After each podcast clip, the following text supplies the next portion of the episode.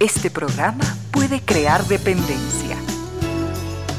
Dependencia de la buena música, del comentario oportuno, del momento poético, de las voces que siempre tienen algo que decir. Aquí se unen la música y la palabra, con cierto sentido.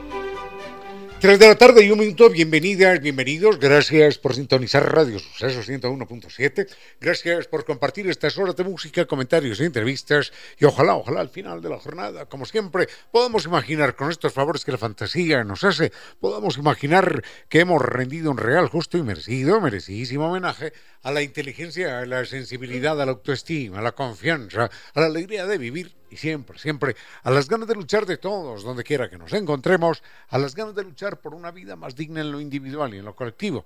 Y en esa tarea de cada tarde, de cada jornada, de manera generosa, inteligente, leal, nos acompañan ustedes con sus correos, mensajes y contactos en estas direcciones de las siguientes redes sociales.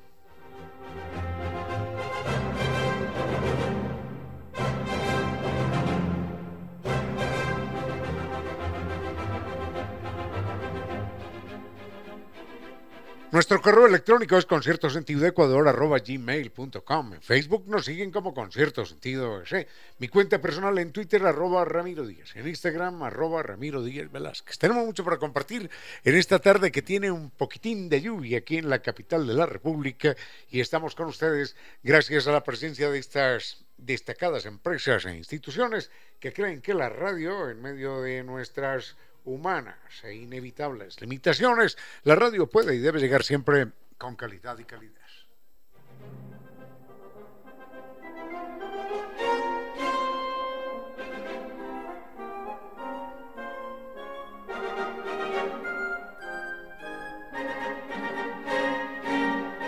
Festival de Luces en Medellín, este es un verdadero banquetazo para el espíritu y hace parte de un recorrido maravilloso por toda Colombia, con 12 días para visitar a Bogotá, inclusive con la Catedral de Sal de Zipaquirá, una de las maravillas del mundo.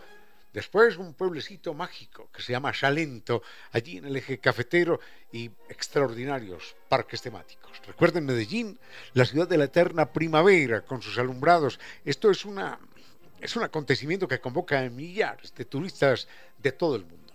Luego, un paseo por Guatapé, un pueblecito pequeño, con callejuelas coloridas, con una laguna impresionante, con una roca que hay que conocer, y enseguida las más hermosas playas de Cartagena, de Indias, con un sistema de todo incluido. Recuerden todo esto con guía acompañante desde Quito y el gran servicio de San Viturs. Están en Naciones Unidas y Veracruz frente a la sede de jubilados del IES. La página es y el teléfono 600-2040.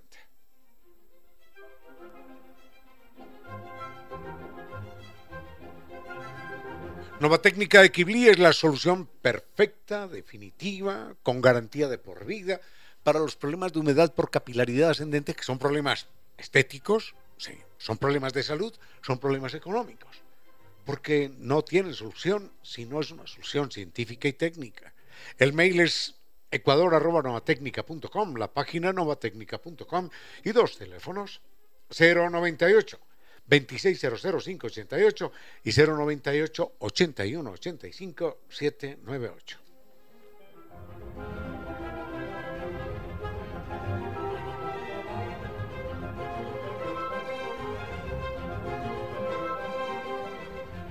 Hay una invitación de NetLife y si usted eh, decide aceptarla, entonces se va a entretener. Hay una oferta extraordinaria que no, no es fácil de rechazar. Recuerde, contáctese con NetLife, contrate NetLife Play y explore, explore en Paramount Plus un nuevo mundo de series y de películas y llénese de adrenalina también con cada partido en el canal de fútbol. Recuerden NetLife. El número uno, mucho más que Internet. El teléfono es 39 20.000.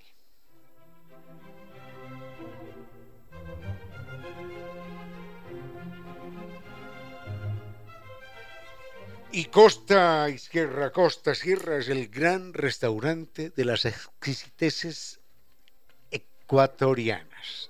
Las maravillas de la costa, las maravillas de la sierra, con una sazón impecable. Ahí está nuestra memoria, nuestra identidad, nuestra gastronomía. Eso es Costa Sierra.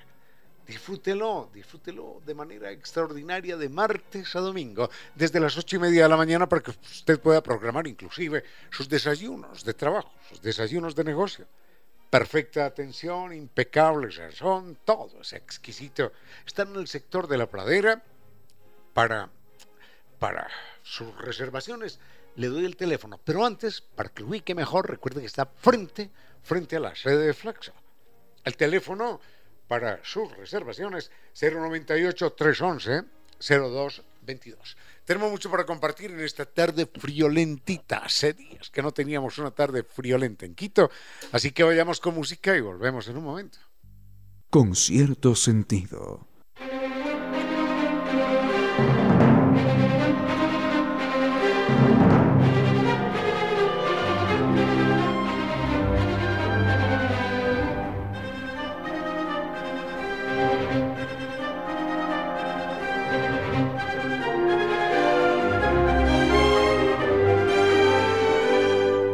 Muy bien, tenemos algunos temas para compartir en esta tarde. Empezamos con, nos preguntan, perdónenme, perdónenme, perdónenme, con eh, algo de falacias, mm, literatura rusa, muy bien, animales, perfecto. Eh, bueno, tenemos esto, historia también. Así que vayamos primero con esto de, ah, la memoria. Me dicen que hablé ayer de esto. No, no, no me he olvidado que hablé de la memoria, no. Pero es que alguien plantea otro tema con respecto a esto. Vayamos primero con lo de la falacia. Alguien pregunta qué es la falacia de autoridad. Eh, no es exactamente mm, el nombre, pero se entiende a qué se refiere. Se llama falacia por fuente de autoridad o por peso de autoridad. Es una forma de discutir y hay otras que enseguida podemos ver. Déjenme organizar eh, eh, los datos que tengo en la cabeza, porque son varios, pero la falacia de autoridad se da mucho en, en dos campos, que son los campos en los que más discute la gente y en los que es más difícil ponerse de acuerdo, ¿no? que son el campo político y el campo religioso.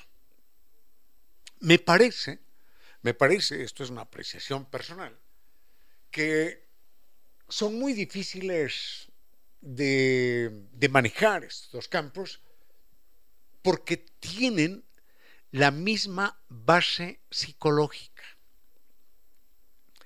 Es decir, la gente pertenece a un grupo político o a un grupo religioso, lo que quieran en principio, con un criterio de sumisión al poder, sumisión al Padre.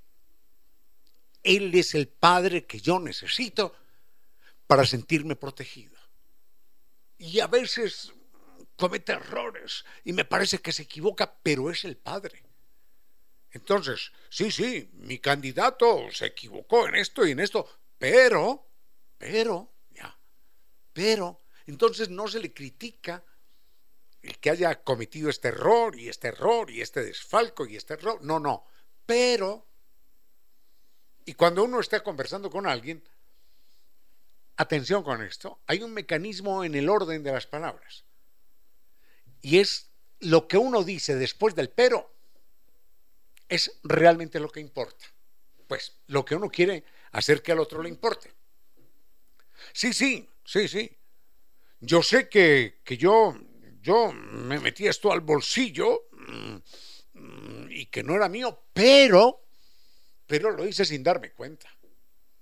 Entonces, se le quita todo peso, toda importancia a la primera parte y lo que se quiere recalcar es lo que viene después del pero. Sí, sí, sí, yo sé que yo lo agredí a él y que le rompí una lámpara en la cabeza, pero, pero, es que yo ese día estaba muy mal geniado, ¿no? Entonces, no importa que le haya roto la lámpara en la cabeza, lo que importa es lo que viene después del pero. Pero es que yo tal cosa. Entonces, en las discusiones tanto religiosas como políticas, habrán notado ustedes, no puede haber un acuerdo, no puede haber un acuerdo. Porque hay un blindaje mental, hay un blindaje intelectual. La gente no quiere escuchar al otro. Y sucede que dos monólogos no hacen un diálogo. Dos monólogos no hacen un diálogo. Sí, es que el Dios mío es tal cosa y es tal otra. No, pero es que el Dios mío, eh, pero es que el Dios suyo es falso y el mío es verdadero y el Dios mío esto y lo otro. ¿Ya? No hay, no hay punto de acuerdo, no hay, no, hay, no hay nada, absolutamente nada de qué hablar. Y en el campo político igual. Sí, este señor fue presidente y eh, en su presidencia sucedió esto y esto y esto y lo otro. Y el otro responderá, sí, pero tal cosa. No le importa, no le importa que haya hecho, que haya robado, que no, no, no le importa. Lo que importa es lo que viene después del pero. Pero, y claro, nunca, nunca se dice lo que se quiere decir. Pero es que él es simbólicamente mi padre. Él es simbólicamente el que me protege. Él es simbólicamente la figura mayor, adulta, protectora, grande, que yo necesito para sentirme tranquilo. Él es el que, el que me conecta con el cordón umbilical del poder y del carisma y qué sé yo. Entonces, en esos dos campos, generalmente, en el campo de la política y en el campo de la religión, no me quiero referir a ninguno en particular, pero todos habremos sido testigos de eso, se dan este tipo de discusiones que nunca, nunca tienen solución. Nunca. Porque hay un blindaje y entonces lo que viene después del pero es lo que importa. Y una vez yo acudí a una pequeña trampa psicológica para librarme de un pequeñito problema. Pero bueno, quizás eh, en ese momento, en ese momento se los puedo comentar más adelante. Con cierto sentido.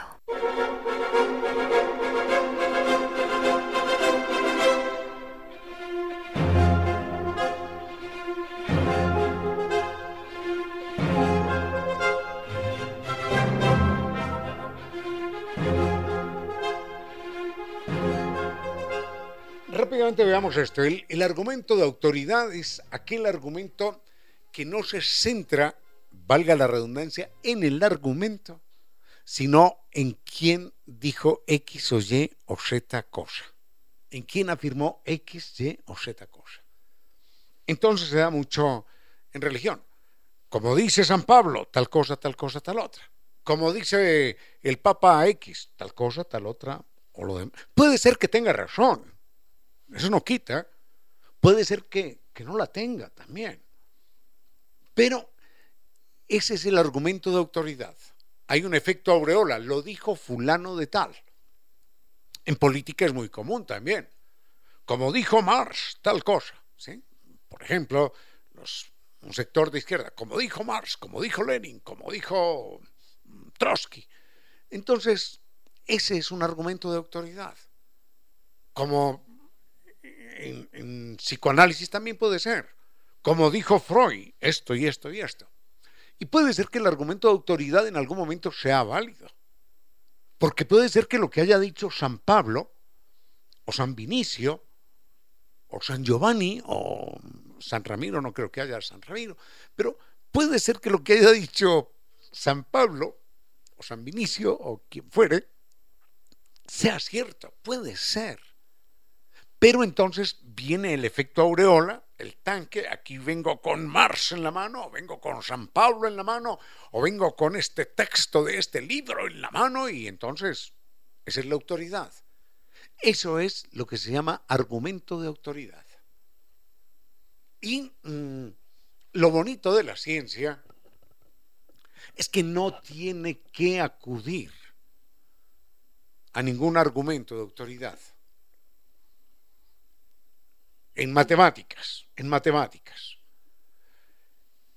El cuadrado de la hipotenusa es igual a la suma del cuadrado de los catetos. Eso es verdad. Y yo no tengo que decir, porque lo dijo Pitágoras. No, no, Pitágoras puede, puede no haberlo dicho.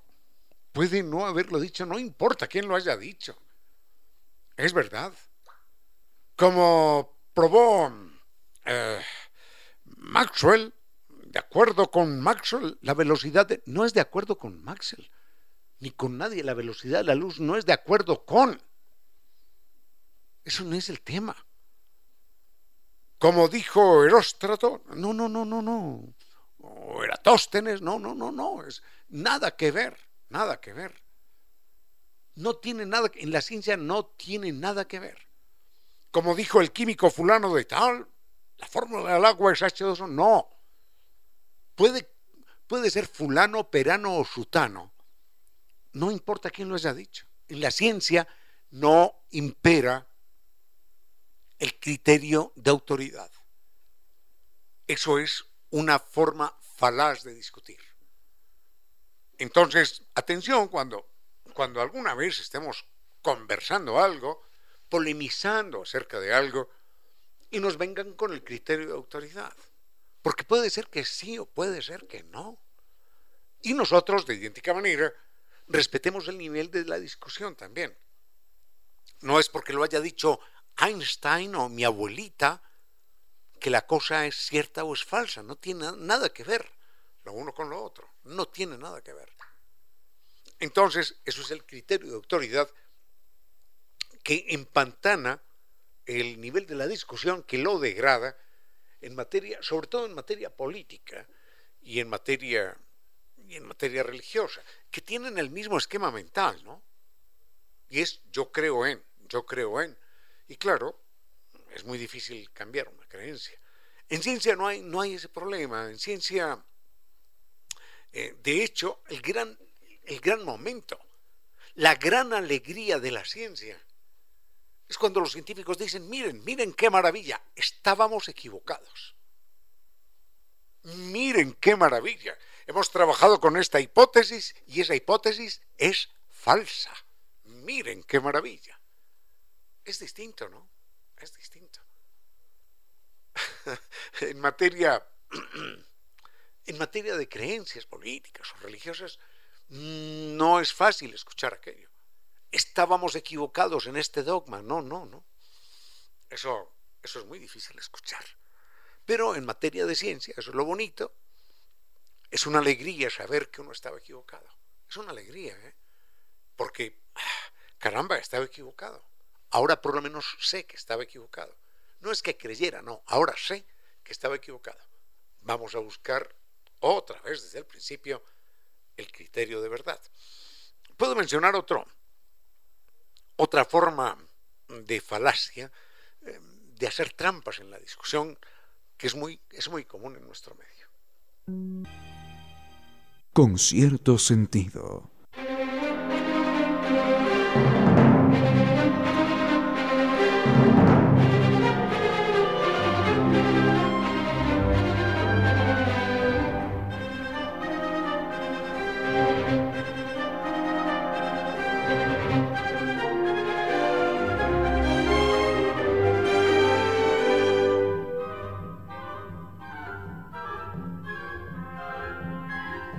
La gastronomía es una forma de identificar nuestra, nuestra memoria, nuestra cultura.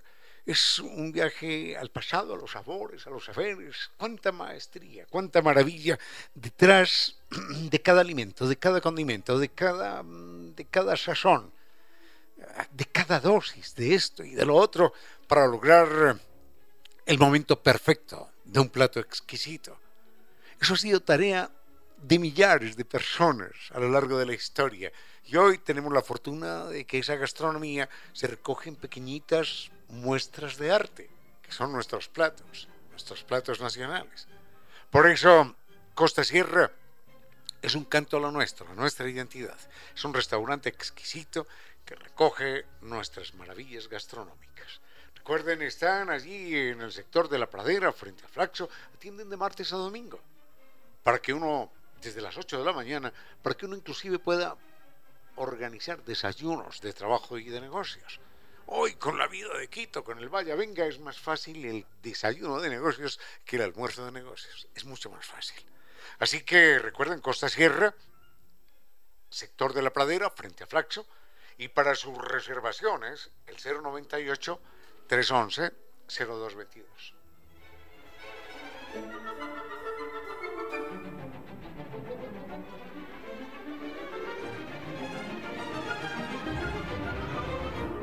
Enseguida comento dos tipos de falacia que, que suelen darse con mucha, con mucha frecuencia y que a veces caen en, en nuestras discusiones cotidianas.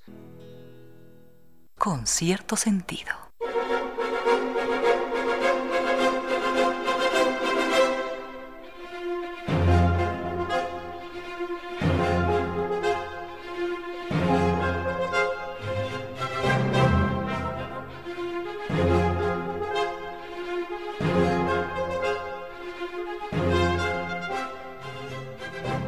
Un ejemplo de una falacia ad hominem. Hay muchas, hay muchas, pero eh, es una muy, muy frecuentada. Yo recuerdo en algún momento intenso de nuestro país había una fuerte discusión y un eh, líder político estaba desprestigiando a un opositor. Entonces lo que decía, pero si ese tipo es un borracho, es un borracho. Bueno,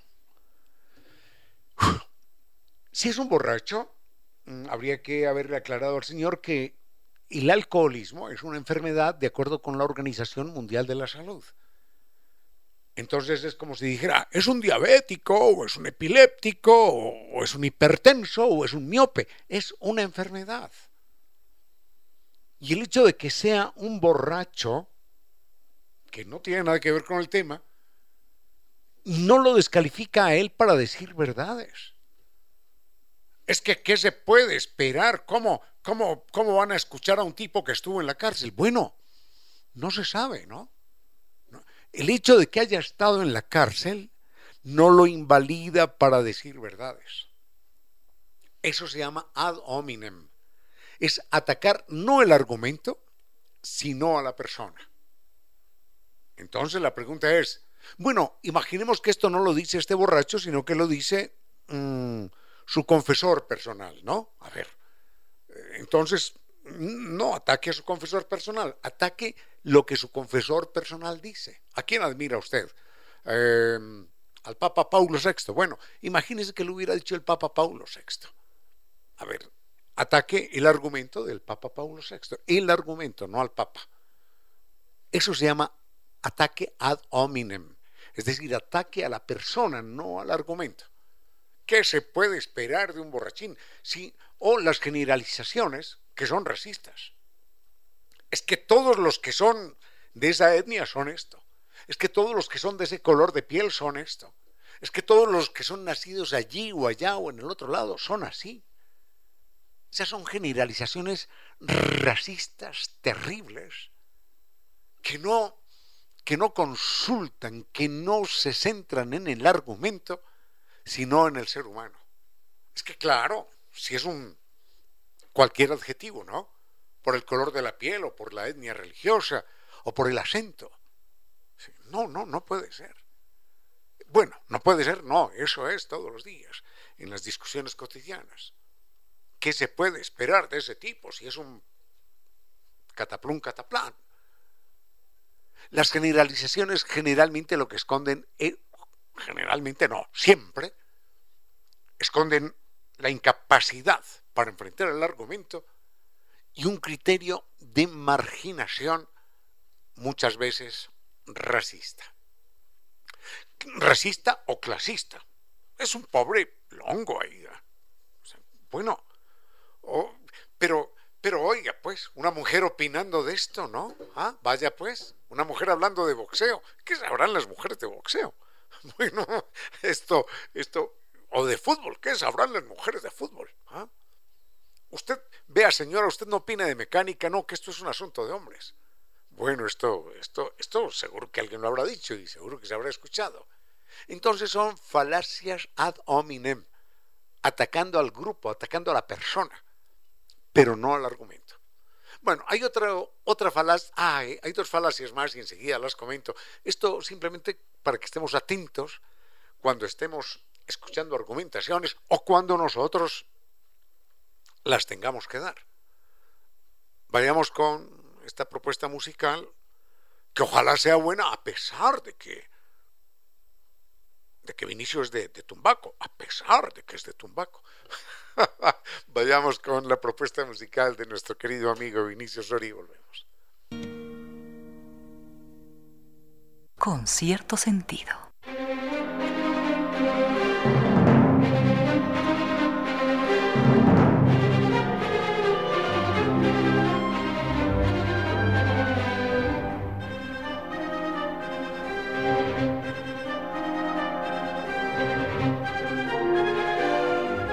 Festival de Luces en Medellín es algo, algo digno de verse. Y esto, esto es lo que nos propone San Tours. Hace parte de un recorrido maravilloso por toda Colombia. Son 12 días que incluye la visita a Bogotá con la Catedral de Sal de Zipaquirá, que es una de las maravillas del mundo, sin exagerar un solo grano de sal. Es una de las maravillas del mundo. Enseguida Salento, que es un pueblo con un nombre bellísimo en el eje cafetero, pueblo mágico, con maravillosos parques temáticos.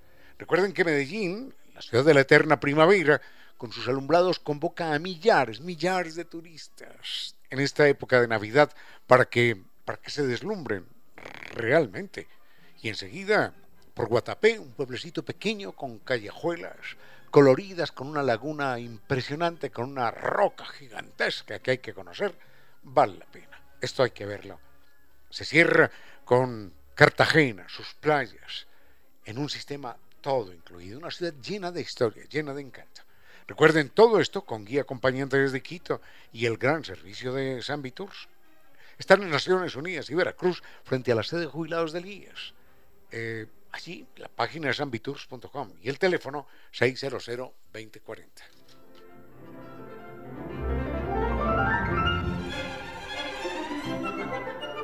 dos eh, formas de, de engañar al otro y de engañarnos a nosotros cuando se discute son lo que se llama el argumento, el argumento de tiempo, y yo no sé cómo se llama este, no sé cómo se llama, pero les voy a poner un ejemplo que los va a desconcertar un rato. Eh, el argumento de la generalización. Enseguida vemos. Unos consejos comerciales y regresamos con cierto sentido. A esta hora, recuerde que quienes creen que el dinero lo hace todo, terminan haciendo todo por dinero. 15 horas, 56 minutos.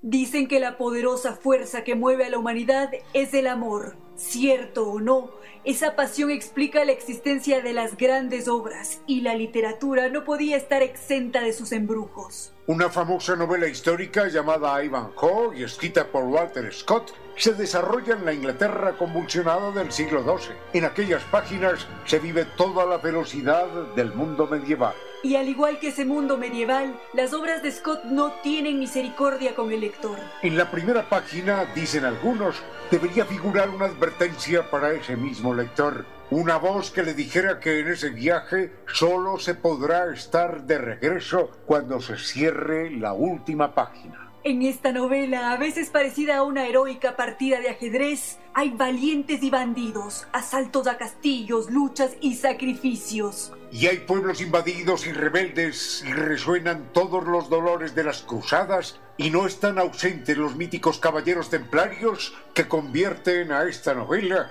en la pionera de las novelas históricas. Y el buen lector encontrará también que detrás de la aparente apología a la bravura de caballeros y guerreros palpita una delicada crítica a la irracionalidad de la guerra. Scott fue un escritor a pesar de su padre que lo obligó a ejercer el derecho durante algún tiempo y lo amenazó con desheredarlo si coqueteaba con la literatura. Pero un día su padre puso fin a su vida y Scott dio rienda suelta a su vocación y pudo dedicarse felizmente al mundo de las letras. Walter Scott es uno de los escritores ingleses más importantes de todos los tiempos y aunque su lucha familiar no fue fácil, al final venció la pasión por la literatura que agitaba sus venas. Scott a su vez nos estaba abandonando un día como hoy, 21 de septiembre de 1832. Y nos dejó su huella de grandeza y heroísmo en cada una de sus páginas inmortales.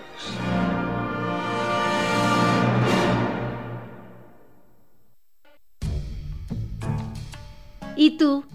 ¿Qué harías si cuando estás llegando a casa un extraño te lanza una piedra y probando su buena puntería te rompe un brazo o la cabeza? El pobre pájaro no te ha hecho nada. ¿Por qué quieres hacerle daño? Los otros animales, nuestros hermanos. Sigue con ustedes, Ramiro Díez. Con cierto sentido.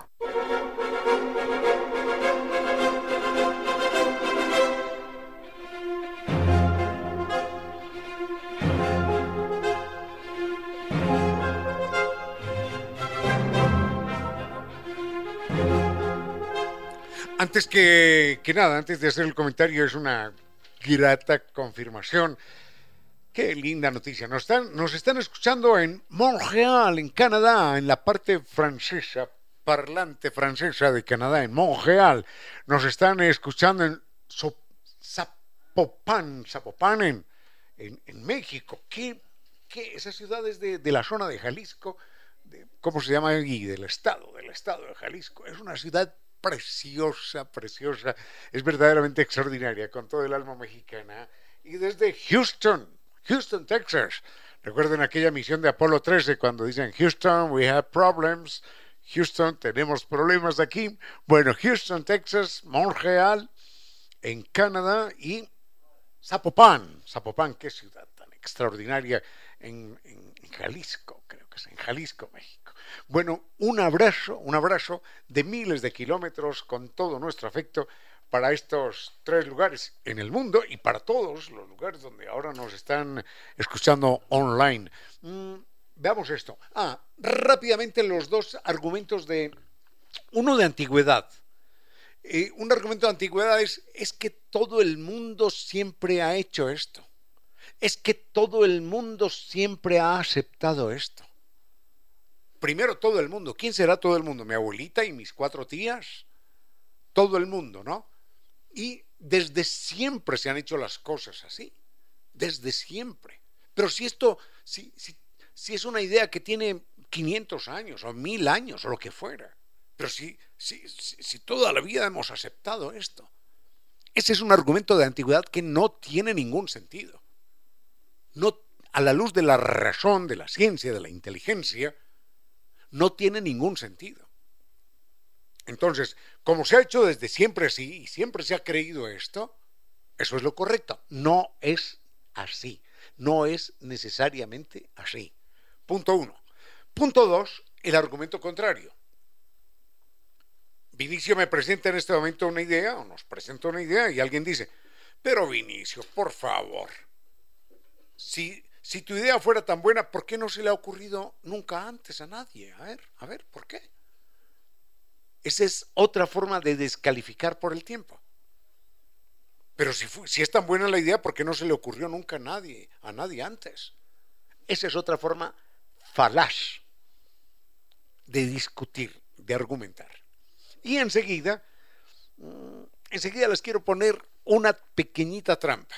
Les voy a dar un argumento y les voy a sacar una conclusión. Y quisiera que alguien, que alguien me refutara. ¿eh? porque es lo que se llama un silogismo. Eh, bueno, enseguida lo vemos porque es, atractivo, o confío en que sea atractivo para ustedes. Ponemos musiquita de Montreal, de, de Houston o de México, de Zapopan, México, de Jalisco. ¿Puede ser? Muchísimas gracias con cierto sentido.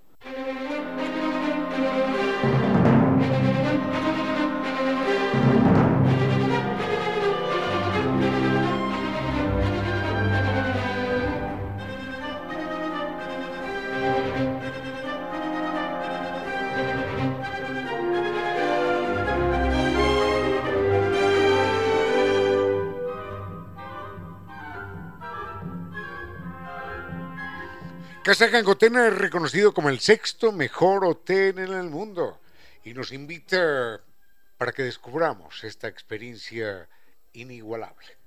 Recordemos que desde que uno sale de su hogar hasta el ingreso al hotel, Casa Gangotena planifica nuestra estancia allí, nuestra permanencia, para que uno pueda experimentar lo que es el verdadero, ¿eh? el verdadero corazón de Quito. Comuníquese, comuníquese con Casa Gangotena. Es el 0991 450 325 o directamente ingrese en la página www.casagangotena.com. Esto es para que no se olvide nunca. Es el sexto mejor hotel en el mundo. No se encuentra en ninguna parte del planeta, sino aquí, aquí, aquí en Quito. Aquí en Quito. Casa Gangotena.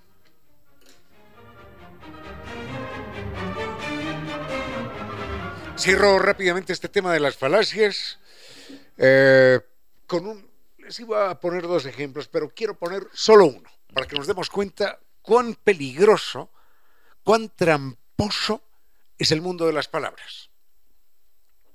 Imaginemos que estoy afirmando esto. Todo lo que es escaso es caro. Todo lo que es escaso vale mucho dinero. Todo lo que es escaso es caro. El oro, el oro barato, es muy escaso. En consecuencia, el oro barato es muy caro. ¿Se dan cuenta? Quiero repetirlo nuevamente. Lo que es escaso es caro. El oro barato, los diamantes baratos, son escasos. En consecuencia, el oro barato o los diamantes baratos son caros. Alguien, si me puede desbaratar ese, esa falacia, le agradezco mucho. Hasta ahí cerramos el tema de las falacias y volvemos con algo más con cierto sentido.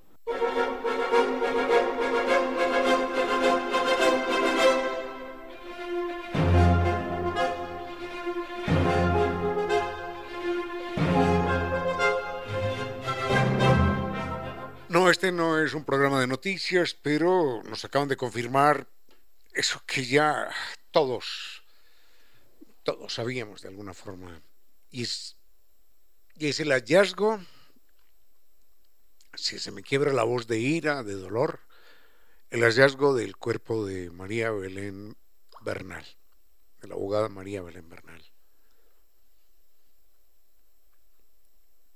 Solamente, solamente pedimos que, que se haga justicia, que se haga justicia, que ese personaje no sea escondido por nadie, porque aquí ha habido complicidad de muchas personas, de muchas, ¿Cómo es posible que en un lugar donde hay tanta gente se dé una discusión, se escuchen golpes, gritos, insultos, amenazas, que alguien grite que le están matando, que enseguida la saquen, la arrastren por las escaleras y nadie sepa nada, y nadie haya escuchado nada, y nadie haya visto nada. Esto, esto es inadmisible, esto es imperdonable. Este es un dolor que nos, que nos conmueve a todos. Nada.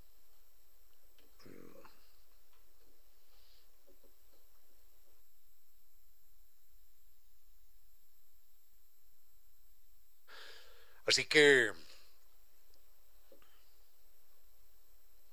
que ojalá este sea un momento de,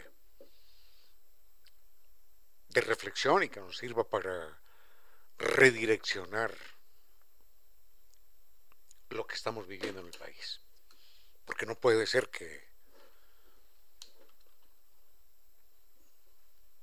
que estas cosas sucedan. No puede ser, no puede ser, no puede ser. Ahora, ¿con, ¿con qué autoridad? ¿Con qué autoridad moral? ¿Con qué cara? Se me va a acercar a mí en la, en la vida un policía a pedirme nada.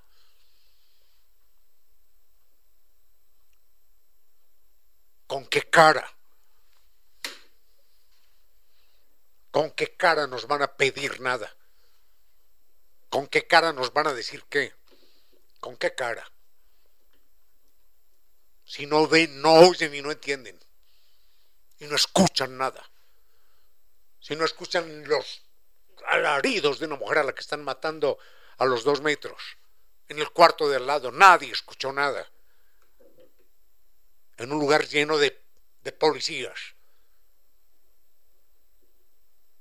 Esto es una vergüenza planetaria. Me están llegando correos electrónicos a esta hora desde Francia, desde, desde Argentina, desde Honduras, desde España. Me preguntan qué pasó, qué pasó. Noticia internacional, ¿qué pasó, qué pasó? Ojalá, ojalá no perdamos nunca la capacidad de indignación ni de, ni de dolor.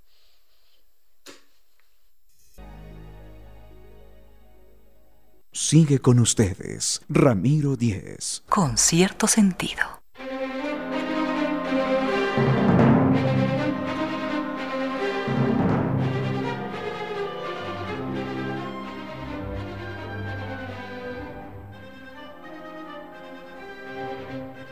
Problemas de humedad por capilaridad ascendente, por supuesto que tienen una solución, si es una solución científica y técnica. Recuerden el mail de Nova Técnica, garantía de por vida. El mail es ecuador.novatecnica.com, la página novatecnica.com y dos teléfonos, 098 26 588 y 098 81 85 798.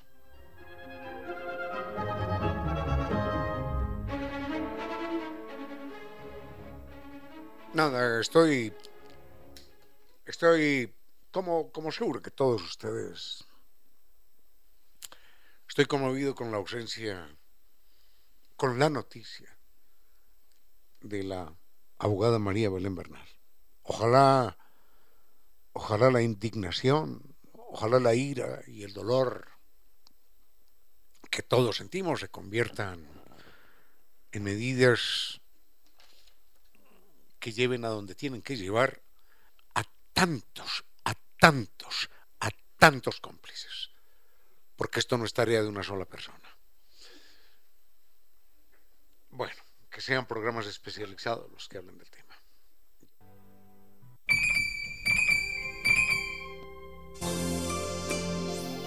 Todavía siento la caricia tímida de tu mano en mi piel.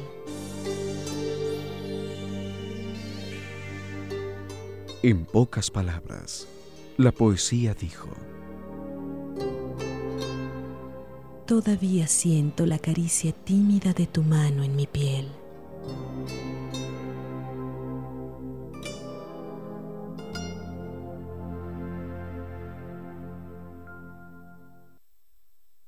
Sigue con ustedes, Ramiro Díez. Con cierto sentido.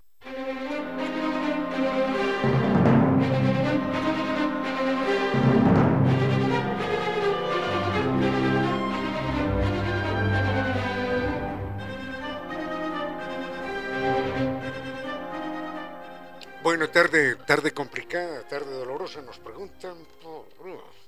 Ah, en estos días, yo no recuerdo, la verdad es que esto sí no lo recuerdo. Eh, dice que estuve hablando de, de Tolstoy. Ah, no, no, ya sé qué es lo que pasa. Que en su momento estábamos hablando de Tolstoy en una, en una de las efemérides, pero no estábamos hablando del personaje en el mundo de la literatura. Entonces me dicen que establezca un paralelo realmente escapa a mis posibilidades personales, establecer un, paralelo entre Tolstoy y Dostoyevsky. Son dos de los muchos grandes escritores rusos. Y, y más que hacer un paralelo, para el cual no estoy capacitado, porque son, son muchos temas que habría que abordar, eh, puedo comentar algo de uno y algo del otro, para que usted eventualmente saque sus propias conclusiones y también ojalá, esto sí sería valioso, se animara a leer a uno y a otro escritor.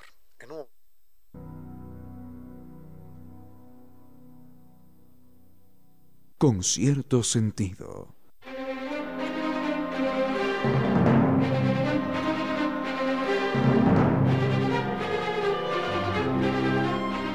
Intento rápidamente un comentario acerca de Tolstoy y de Dostoyevsky. Ellos son eh, relativamente contemporáneos, son por allá de 1820 aproximadamente los dos.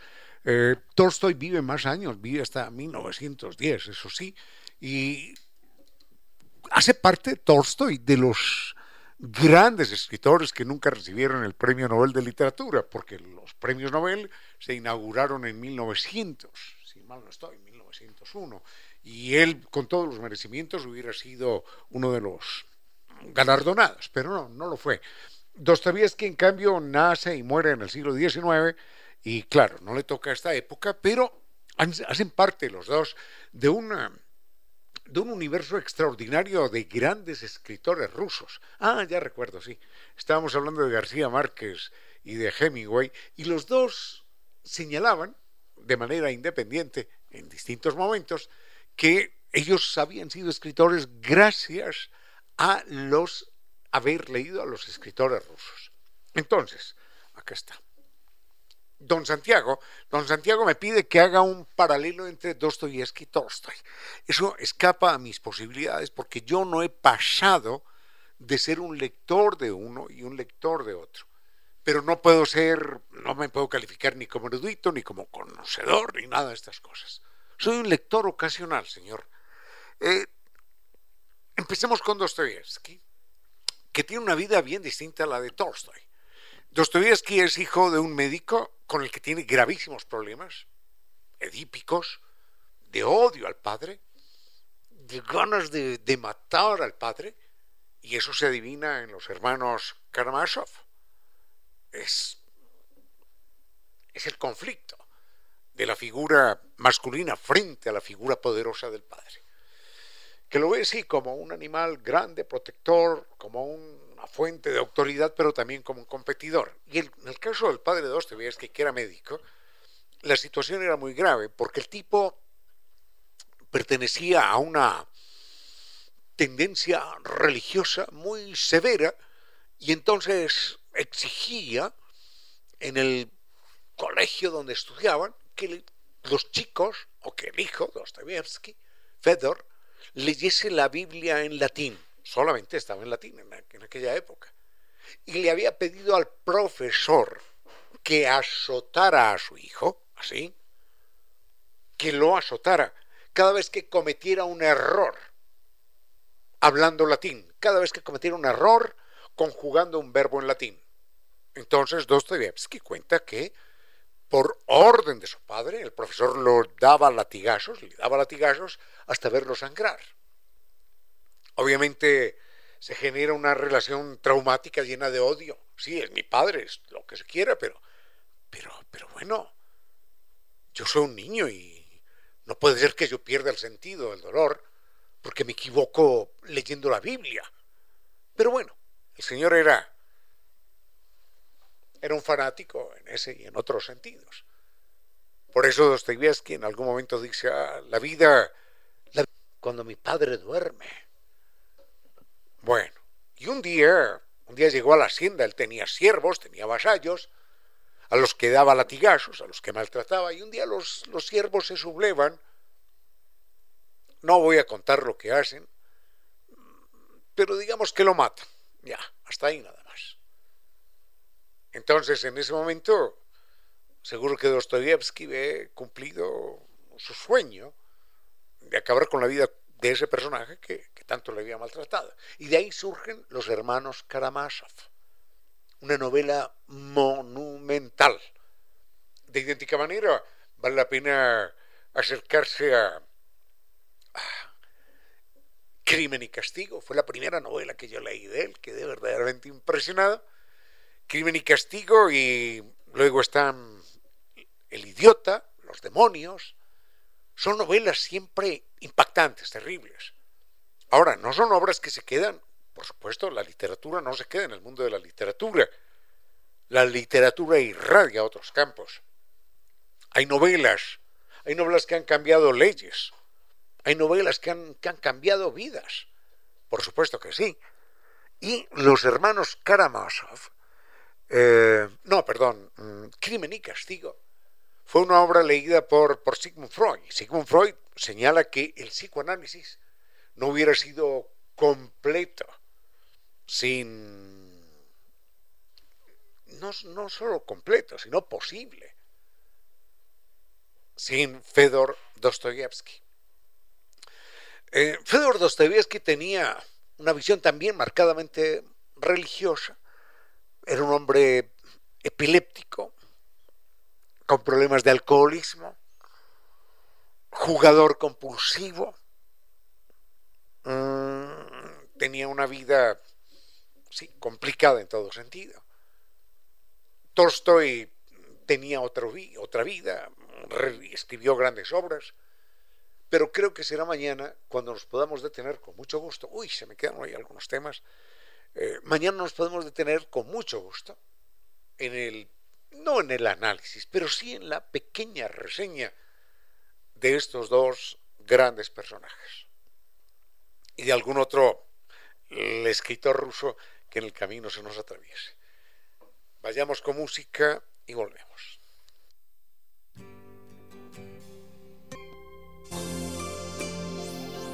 Dame cobijo con toda la ternura que te he prestado. En pocas palabras, la poesía dijo, Dame cobijo con toda la ternura que te he prestado.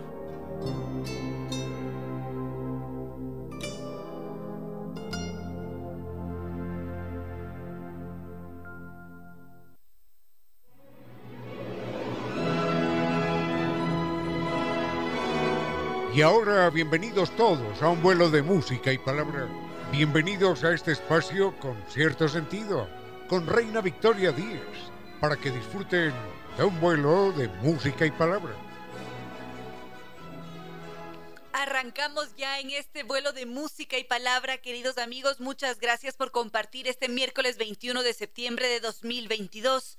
Saben todos que si quieren mantenerse en contacto, interactuar a lo largo del programa, lo pueden hacer a través de redes sociales, Twitter arroba Reina Victoria DZ, Facebook con cierto sentido e Instagram arroba Reina Victoria 10. Hoy día en controles está el doctor Córdoba que nos va a entregar una estupenda selección musical. En la capital hay algo de tráfico, estamos... Um, con la ciudad un poco caotizada, como suele suceder con regularidad en, en, nuestra capital. Parecería que va a empezar a llover, a extremar precauciones, queridos amigos.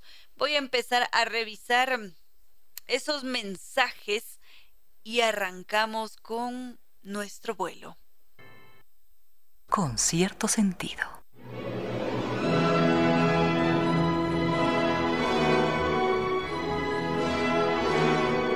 Recibo algunas sugerencias por parte de Ricardo Sandoval Celi. Mm, Gabriela está también en sintonía. José Luis, Andrés, gracias a cada uno de ustedes por escribirnos. Por acá Andy estaba preguntándonos por noticias, qué ha sucedido en el mundo de la cultura.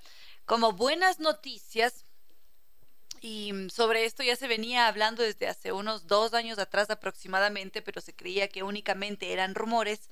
En el mundo de la cinematografía, nos dicen que aparentemente se va a estrenar una mm, secuela de este largometraje Constantine que mm, fue estrenado hace 17 años atrás. Se lo hizo con, con Keanu Reeves como protagonista y en esta segunda edición regresa Keanu Reeves como este personaje que forma parte de la Liga Oscura de DC, así es como se llama, y, todos están bastante entusiasmados porque es un personaje muy querido de este universo mm, de DC, contrario a Marvel, digamos, o bueno, distinto en todo caso. Y mm, esa es alguna novedad que podría compartir con ustedes porque finalmente ese rumor sobre el que se habló hace dos años atrás se convirtió en realidad. En un principio se creía que iba a ser una serie, no se sabía exactamente qué se iba a hacer con el personaje, pero finalmente se decidió convertirle en largometraje en una secuela y además emociona mucho encontrarse con Keanu Reeves como el protagonista porque él pasa a ser este mítico, este místico detective, fumador empedernido, que se encarga casi siempre de cazar demonios. Esa es la función que tiene Constantine.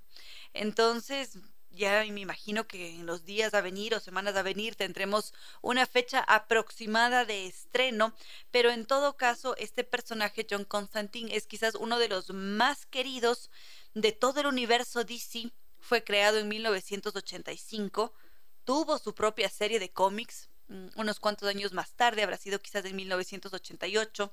Y si es que gusta tanto John Constantine, es porque toda su historia mezcla la trama de, detectives clásicas, está muy presente la novela negra, también está el ocultismo, la fantasía, lo demoníaco. Y mm, veamos, veamos qué sucede. Ya están por allí circulando los afiches con Keanu Reeves, así que estamos emocionados en este ámbito de la de la cinematografía, mientras que en otros aspectos quizás estemos bastante golpeados, indignados, horrorizados y que, mm, y que esa preocupación y que todo ese horror e indignación nos sirva para actuar, para empezar a, modificar, a, romper con ciertos silencios y esquemas sociales también. Veo que algunos se suman a esta gran comunidad, gracias a Martín Perry por estar en sintonía, por empezar a seguirnos a través de las redes sociales. Mm, sigamos con diferentes temas. Hace unos cuantos días atrás estábamos conversando sobre la filosofía, sobre su importancia, como a veces la tenemos por allí apartada, alejada, no nos sentimos muy cómodos cuando escuchamos sobre ella. Decíamos que algunos de los grandes pensadores han llegado a afirmar que estas sociedades actuales son bastante vagas, les da pereza pensar y mm, es allí cuando deberíamos cuestionarnos cuál es el valor de la filosofía, cuán importante es la filosofía en un mundo que es tecnológico, digital. Esta es una disciplina milenaria y quizás por ese motivo es necesario ponerle un poco más de atención, porque si es que ha pasado tanto tiempo, durante tantos años ha estado presente, eso quiere decir que ha cumplido una función importantísima en este mundo. Y si es que ahora vivimos en un mundo digital, de inmediatez, de constante cambio, esto nos llevaría a pensar que nosotros tenemos una responsabilidad enorme y probablemente en esas diferentes formas de ver el mundo, de forjarlo, es cuando necesitamos de una herramienta como la filosofía. Así que, ¿por qué no aprovechamos para centrarnos en ese valor que tiene? Sigamos entonces con el valor que tiene la filosofía en estos tiempos modernos, porque parecería que a veces la sentimos bastante apartada, no la vemos como relevante y estamos muy presentes en el mundo virtual, en lo digital, en las máquinas. Y mm, es allí cuando deberíamos preguntarnos, cuestionarnos, como ya lo habíamos dicho también. ¿Cómo hacemos para responder ciertas preguntas. Es verdad que la virtualidad, que la inmediatez, con todas las opciones que nos entrega la revolución digital, de alguna manera han extinguido esa vocecita que hace que constantemente nos cuestionemos las cosas, nos han alejado un poco de la contemplación, de un análisis crítico. ¿O no? Sabemos muy bien que todo está en constante cambio y que mm, intentamos adaptarnos, acostumbrarnos a ese fluir, a esa inmediatez, a la, a la tecnología, a las relaciones sociopolíticas, a todo lo que implica la vida. Pero se considera que dentro de todo ese proceso, de todos esos cambios, es necesario que esté presente la reflexión, la reflexión filosófica porque ésta permite un análisis em, racional de las cosas. Nos dicen muchas veces que cuando llegamos a ese punto de análisis, empezamos a responsabilizarnos como individuos y también como seres sociales, porque esa filosofía permite que promovamos ciertas revoluciones. Pueden ser tecnológicas, digitales, sociales. Es necesaria esa reflexión filosófica para empezar a indagar en qué posibilidades tengo en el mundo real. ¿Cómo puedo repensar lo que está sucediendo? ¿Qué implicaciones tiene un acto violento que ha sido filmado a través de redes sociales en un momento en el que me dicen que no puedo hacer nada y decido hacer un video?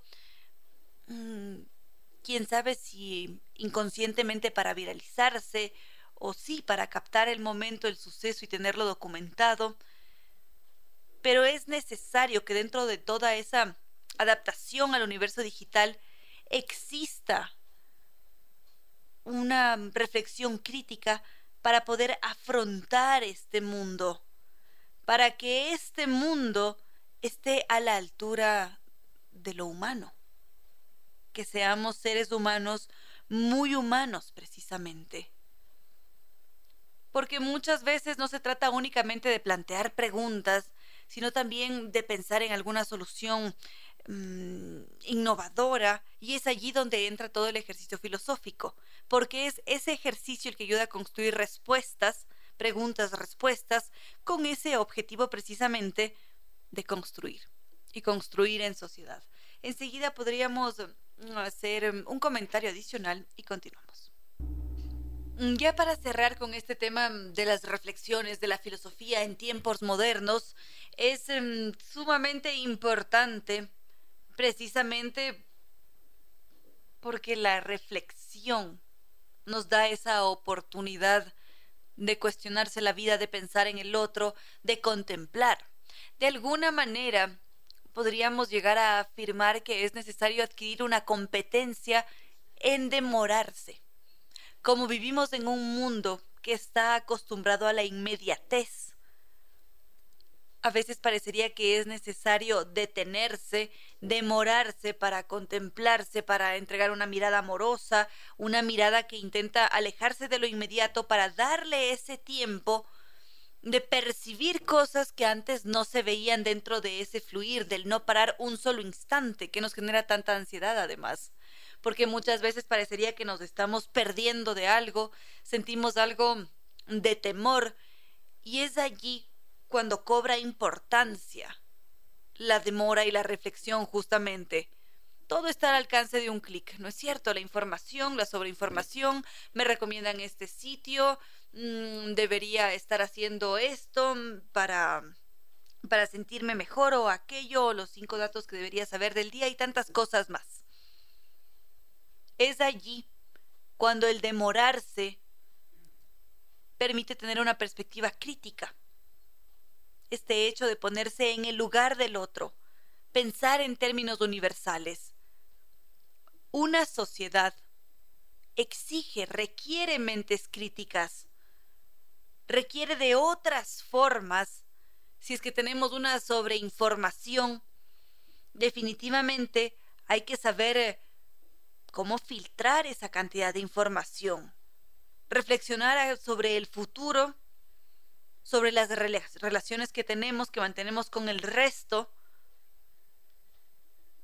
Y de esa forma generamos revoluciones, así como se produjo una revolución industrial, una revolución tecnológica, puede haber también una revolución del pensamiento, ¿por qué no? Y que sea sumamente importante tener claro la humanidad, tener claro ese espíritu humano siempre. Y bueno, creo que vamos a dejar allí al tema de la reflexión filosófica para que no continuemos tan filosóficos, tan reflexivos. Vamos a hacer una pausa, cafecito, tecito y continuamos.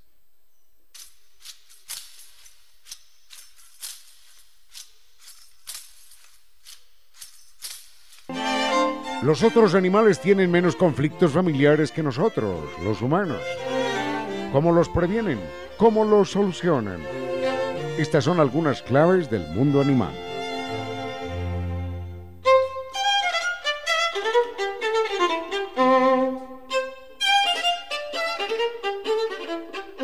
La perca es un pez gris de agua dulce y en la época de crianza la pareja cambia de color y se torna rojo anaranjada y está atenta con los pequeños como haría un pastor con su rebaño. Esto dura hasta que las crías alcanzan el tamaño que les brinda independencia y seguridad. Y en el Instituto Max Planck de Fisiología se hizo este experimento. Cuando una pareja fecundó los huevos, el investigador los retiró del estanque y tanto la hembra como el macho perdieron sus colores intensos y pasaron al color gris opaco de los peces solteros y sin hijos. Cuando los pececitos nacieron, se pasó agua de su estanque al estanque de los padres. Y estos, a pesar de estar solos, recuperaron el color intenso como cuando estaban criando y se mostraron ansiosos, buscando a los pequeños para poderlos proteger como acostumbran a hacerlo. Obviamente era el olor de las crías en el agua lo que disparaba en el cerebro de los adultos toda la sensación de amor que derivaba en el cuidado de las nuevas vidas. Esa es una nueva enseñanza del mundo animal. Abrazar, besar, sentir, acariciar, oler, pegar a nuestro cuerpo a esas nuevas vidas, crea lazos indisolubles de amor. Abrace siempre a sus hijos, que lo sientan cerca mientras la vida lo permita. Los otros animales tienen menos conflictos familiares que nosotros, los humanos. ¿Cómo los previenen? ¿Cómo los solucionan? Esta fue una clave del mundo animal con su inteligencia y su racionalidad.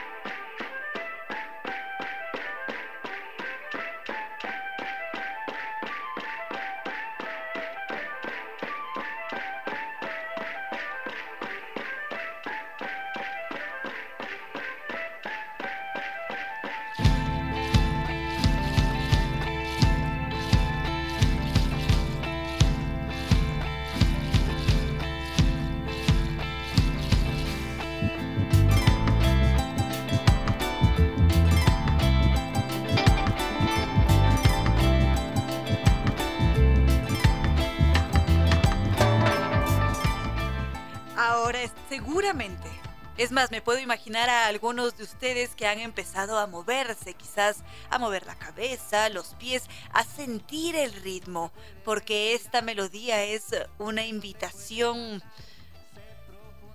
a sentir, a disfrutar, a bailar, a conectarse con las raíces, a descubrir quizás nueva música, si es que no los habíamos escuchado antes y esta tarde tenemos el gusto, el honor de poder compartir micrófonos con uno de los grandes artistas que tenemos aquí en el Ecuador. Estamos con Alex Alvear y es muy grato poder tenerlo en el espacio escucharlo y saber además que nos va a hacer una especial invitación porque lo vamos a poder ver en escenario. ¿Qué más podríamos pedir, queridos amigos? Así que, querido Alex, bienvenido. Muchas gracias, Reina. Qué gusto estar aquí en Radio Sucesos y un abrazo muy, muy fraterno para todos tus oyentes. Muchas gracias. Seguro todos están muy agradecidos mm. y estamos muy agradecidos también porque podemos conocer de viva voz todos esos proyectos musicales que se han venido gestando a lo largo del tiempo porque la mm. producción musical no ha parado. Claro, ya voy casi 40 años en este chiste. de chiste en chiste, de chiste en chiste, ya. Es toda una trayectoria. claro, sí. Son muchos años. Mucho tiempo, sí. Eh, y bueno, eh, como es lo único que sé hacer, entonces sigo haciendo. y que lo haces con mucha maestría y nos encantas con cada una de las melodías. Gracias, sí, bueno, tratando siempre de producir más, más música y, o sea, mi búsqueda artística durante toda mi carrera ha sido esta de, crear puntos de encuentro entre estilos diversos de música y eh, a partir de mi obra ecuatorial que salió a principios de los años 2000 eh, he, tenido un enfoque muy fuerte hacia la música ecuatoriana, a pesar de que venga mezclada con otros sabores, con otros ritmos, pero siempre buscando darle un sello ecuatoriano a, la música que estoy haciendo. Y eso es parte de la innovación, de la creatividad y también de mantener viva la memoria. Así es, así es. Es un, es un trabajo primero que parte del, del respeto y del amor a tradiciones ancestrales musicales que tenemos en este país, que son riquísimas y son súper diversas. Eh, pero yo soy yo soy citadino y, no, no, nunca voy a poder sonar en, el contexto tradicional con la propiedad y con la calidad que lo hacen los compañeros y compañeras que hacen esa música eh, ya desde, desde, desde chiquitos y que es parte de su, de su tradición. Más bien nosotros de cierta manera nos apropiamos, pero no, no, no con ninguna intención irrespetuosa, sino como te digo, es una es un acercamiento muy amoroso a esa música que para mí, especialmente a eh, personalmente, me marcó la vida, me cambió la vida cuando descubrí la música de Imbabura y después las músicas tan diversas que tiene este país que ofrecer. Tal vez podríamos compartir ese momento que te marcó, que seguramente es muy personal, pero ¿qué pasó allí en Imbabura para justamente sentir esa conexión y querer siempre apostar y acercarse a nuestra música tradicional? Ya, bueno, debo confesar que en esa época yo tendría unos 22 años. Eh, y estaba muy alejado de la música tradicional de acá. No tenía idea de muchos estilos de música y peor de la cultura indígena. Yo lo que quería era ser rockero y eh, nunca tuve la oportunidad de, conocer eh, esa música y una vez fui de puro chiripa a, un... Me invitaron a ir a Cotacachi, pero yo ni pregunté qué era, yo no tenía nada que hacer y dije, bueno, vamos. Y cuando llego, eh, es que estos eran unos amigos cineastas que estaban haciendo un documental. Yo ni pregunté ni nada, yo solo me fui.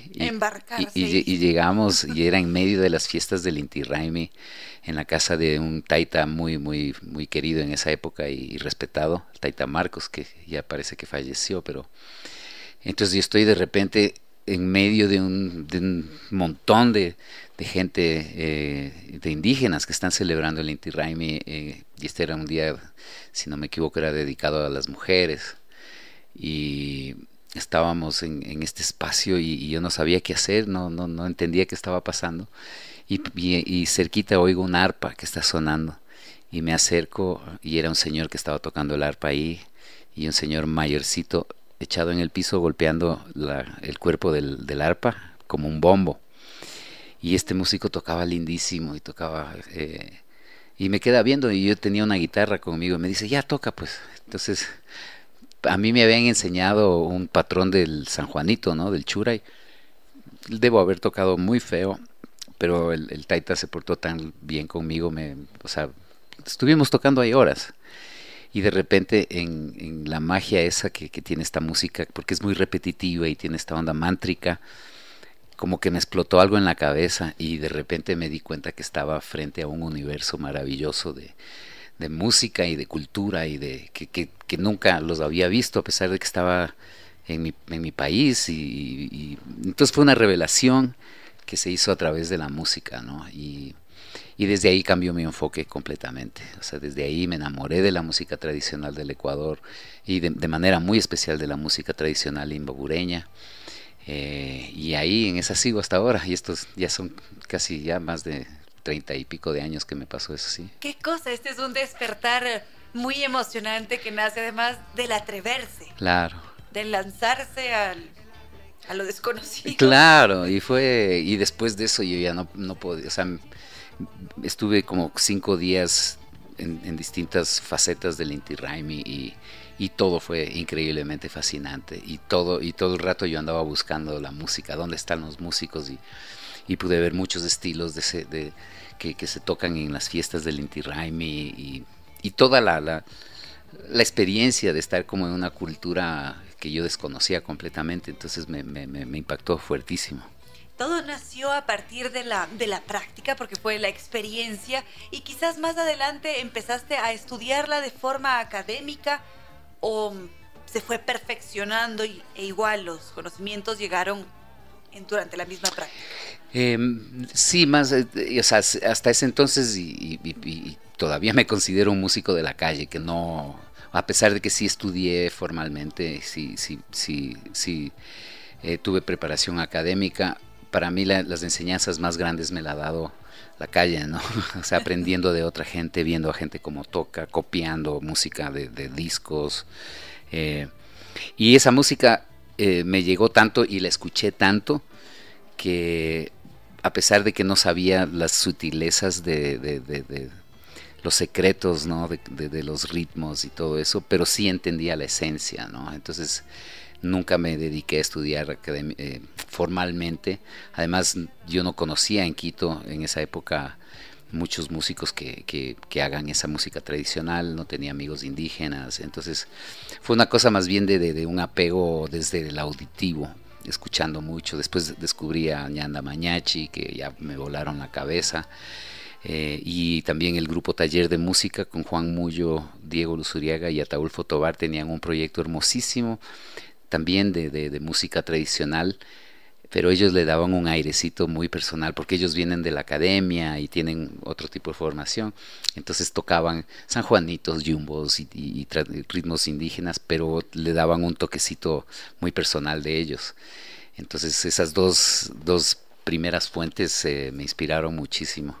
Es decir, que esos encuentros han sido fundamentales para finalmente contar con quién es Alex Alvear como ser humano y también como músico. Así es, así es. ¿Y en qué punto estamos ahora, 2022? Bueno, en realidad en los ochentas, eh, cuando empecé mi trabajo con promesas temporales, eh, fue ya mi, primera experiencia de tocar con músicos diversos.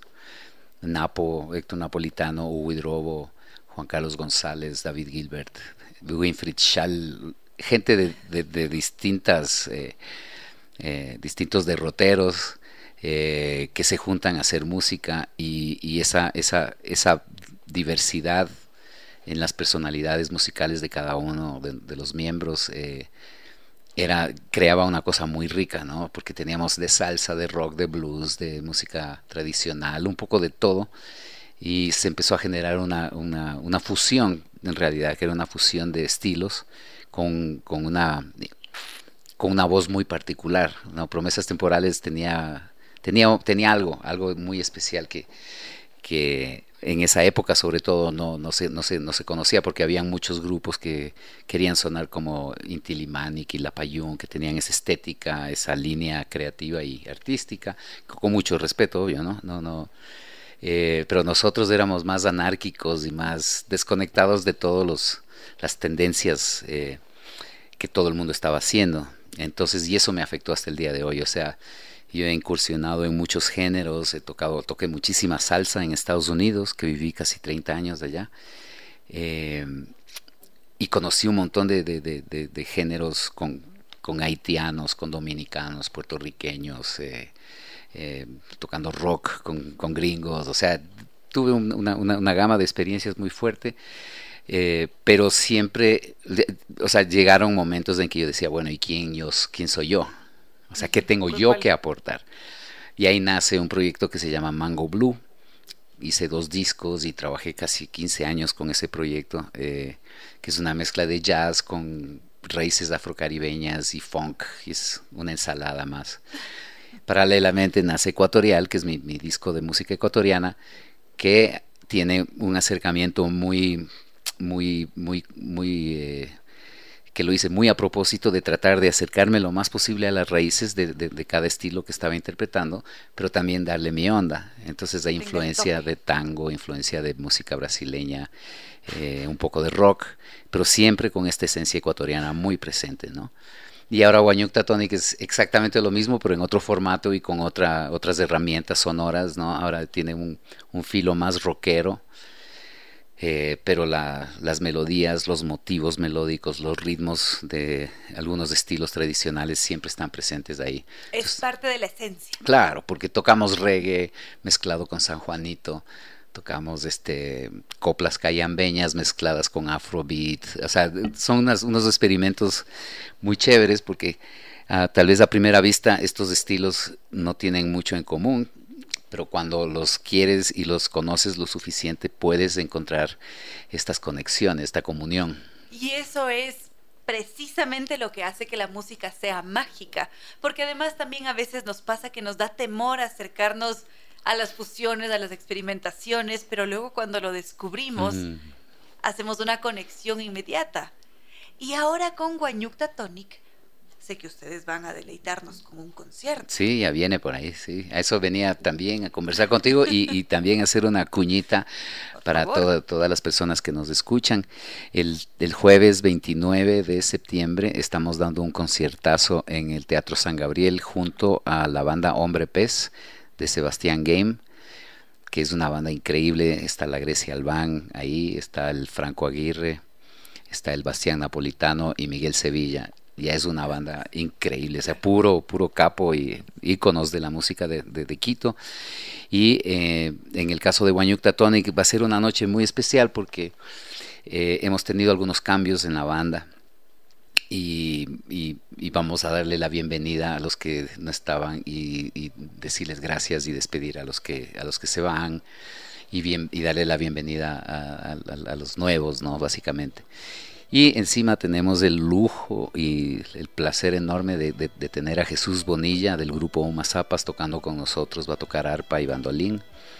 Y, entonces es un concierto muy, muy, muy cargado de emociones y, y, de talento, ¿no? Es mucha, mucha buena música que va a pasar ahí. Es una gran fiesta. Sí. Esto quiere decir que tiene que haber una gran convocatoria para que llenemos este teatro. Hay que llenarlo. Por favor. Este, además, para la gente que no ha, no ha ido al Teatro San Gabriel, eh, les recomiendo altamente porque han hecho un trabajo muy, muy lindo. Yo me acuerdo de ese teatro cuando yo tocaba rock de chico eh, y participé en algunos conciertos ahí, pero ahora... Eh, Cristian Valencia y su equipo se han tomado el teatro básicamente con un equipamiento de primera línea. El teatro está bellísimo, tienen luces, sonido de primera, pantallas. Eh, tienen un bar, un piano bar también en el, en el lobby. Entonces es un lugar donde ya no es pecado tomarse un vinito o, una cerveza para ver un show y, y es un espacio muy acogedor y tiene una programación pero súper activa, ¿no? Entonces... Y allí están ustedes. Además, qué agradable de repente decir el jueves quiero salir con mis amigos a escuchar música ecuatoriana. Planzazo, planzazo, claro. Entonces, detalles, jueves.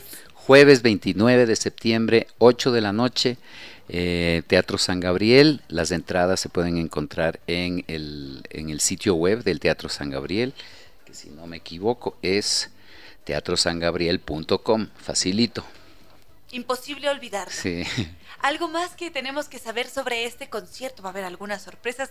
sabemos ya que vamos a estar muy emocionados por todo lo que está pasando, la despedida, la bienvenida. Ajá. Eso siempre toca el corazón. Sí, bueno, tenemos música nueva, eh, vamos a tocar algunos de los temas más conocidos y a presentar nuevas, nuevas locuritas. Eh, también Hombre Pez va a tocar porque es, una banda también con una trayectoria eh, importante, entonces van a tocar temas nuevos y temas eh, emblemáticos de su repertorio. Eh, pero va a ser, o sea, el nivel técnico y musical creo que, que, amerita muchísimo que nos acompañen y, como dije antes, el espacio es realmente hermoso y entonces sí, estamos muy emocionados de, de poder hacer este show. Es el, el, show autoproducido más grande que hemos hecho. Entonces, sí esperamos que venga todo el mundo. Vale la pena verlos. Ahora, uno de esos temas musicales que van a ser interpretados esta noche, el jueves 29, es el que escuchábamos al comienzo, pandémico. Sí, pandémica. Es, sí, es, eh, ese, ese, trabajo eh, es parte de, de, un proyecto que, que fue eh, o sea que fue ganador de unos fondos concursables del, del IFSI. Eh, y, el proyecto se llama Turuku, un encuentro musical entre Umazapas y Tonic. Entonces, eh, gracias a ese premio pudimos grabar dos temas junto a, a, Umazapas. Entonces, ya esa experiencia en sí fue realmente maravillosa, inolvidable, porque como te decía, eh, en Huayucta tenemos un filo rockero y tocamos estas melodías tradicionales en guitarra eléctrica, en teclados, que tiene su encanto, pero cuando le pones un arpa tradicional, violín tradicional, bandolín, guitarra, eh, es otra armonía. cobra otra dimensión. Entonces, eh, el tema pandémica es un tema que, que, que, lo escribí durante la pandemia con esta temática, ¿no? Y es, es, una mezcla entre reggae y y Churay, San Juanito. Eh, y sí es una, una fusión interesante. Eh, y grabamos también otra canción que se llama Coplas de Turucu, que mi hijo Matías, que es parte de, de Tonic, escribió, pero como coplas tradicionales. Él tenía la música. Entonces ahí le trabajamos la letra y a mí se me ocurrió en estas búsquedas de mezclarlo con Afrobeat, que es este, este, este ritmo eh, eh, africano que, lo inmortalizó Fela Kuti. Entonces es una mezcla entre África y los Andes muy, muy sabrosa. Eh, y ese tema además tiene un videoclip que era parte de este proyecto y del premio que ganamos. Entonces en YouTube, si pones eh, Coplas a Turuku, ahí sale el, el video. y fue filmado en la comuna de Turuku, donde viven los Umazapas.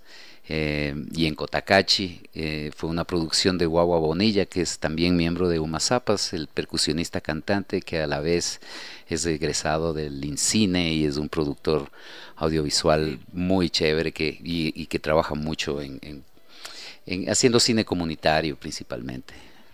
Qué agradable, tantas cosas. Eso quiere decir que tenemos que despedir esta entrevista con ese tema musical precisamente. Lindo, hagámoslo, sí.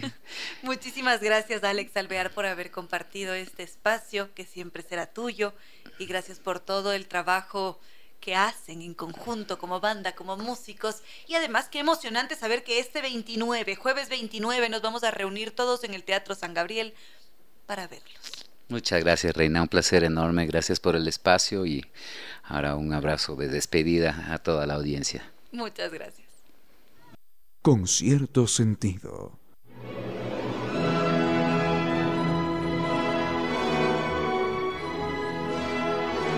Queridos amigos, me voy a poner aquí a conversar con ustedes sobre más temas y me acabo de dar cuenta que son las 6 de la tarde. Es una pena, queridos amigos, que ya haya Terminado este vuelo de música y palabra, la ventaja es que mañana jueves nos vamos a volver a encontrar. Arrancamos a las 3 de la tarde, nos vamos hasta las 6, nos extendemos hasta las 6. Y, y, qué bueno, qué bueno que podamos hacerlo y además que podamos conversar a través de redes sociales con Eduardo Jaime, con Chelo, con José Luis, con Rodrigo, con Diana, con Ricardo, con con todos ustedes que se dan ese tiempo. Recuerdo las de redes sociales para que puedan seguirnos. Facebook con cierto sentido, Twitter arroba Reina Victoria DZ e Instagram arroba Reina Victoria 10. También aprovecho para invitarlos al live que mantendré hoy con Natalia Luzuriaga.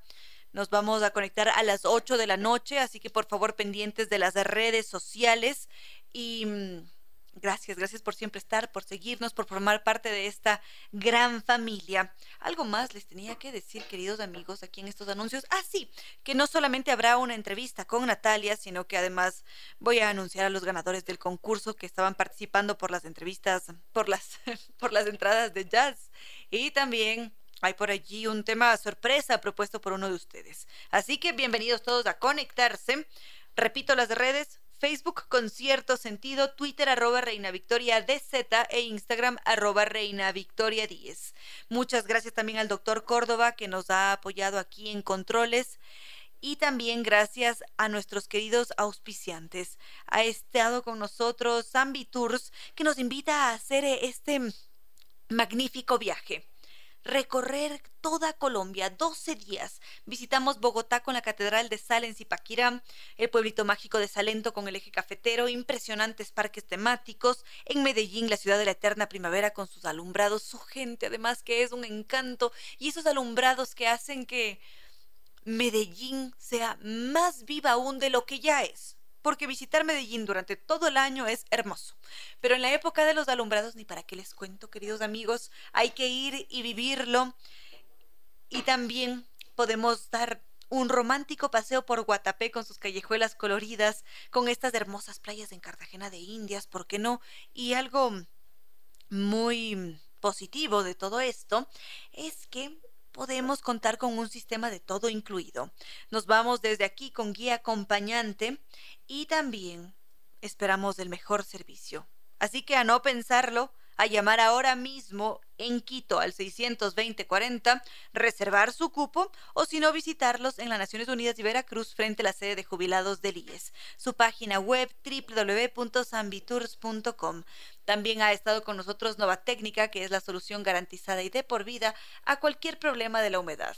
Para contactarnos con ellos, para que acudan a nuestro hogar como lo haría un doctor, lo hacemos a través de los teléfonos 098 2600 588 o 098 81 798 su correo ecuador arroba y su página web www.novatecnica.com y restaurante Costa Sierra que nos invita a deleitarnos con la gastronomía ecuatoriana, con esa colada morada, porque sí, ya empezamos a estar en época de coladas moradas, con su chicha de arroz, con su torta de maqueño.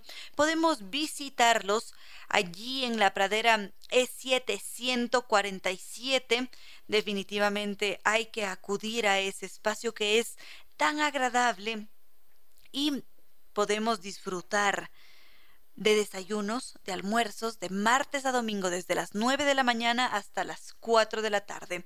Para hacer pedidos y reservaciones lo hacemos a través del teléfono 098-311-0222. Y ahora sí, queridos amigos, no queda más que decirles que no fue más por hoy, que los quiero mucho y que mañana jueves volvemos a emprender un nuevo vuelo.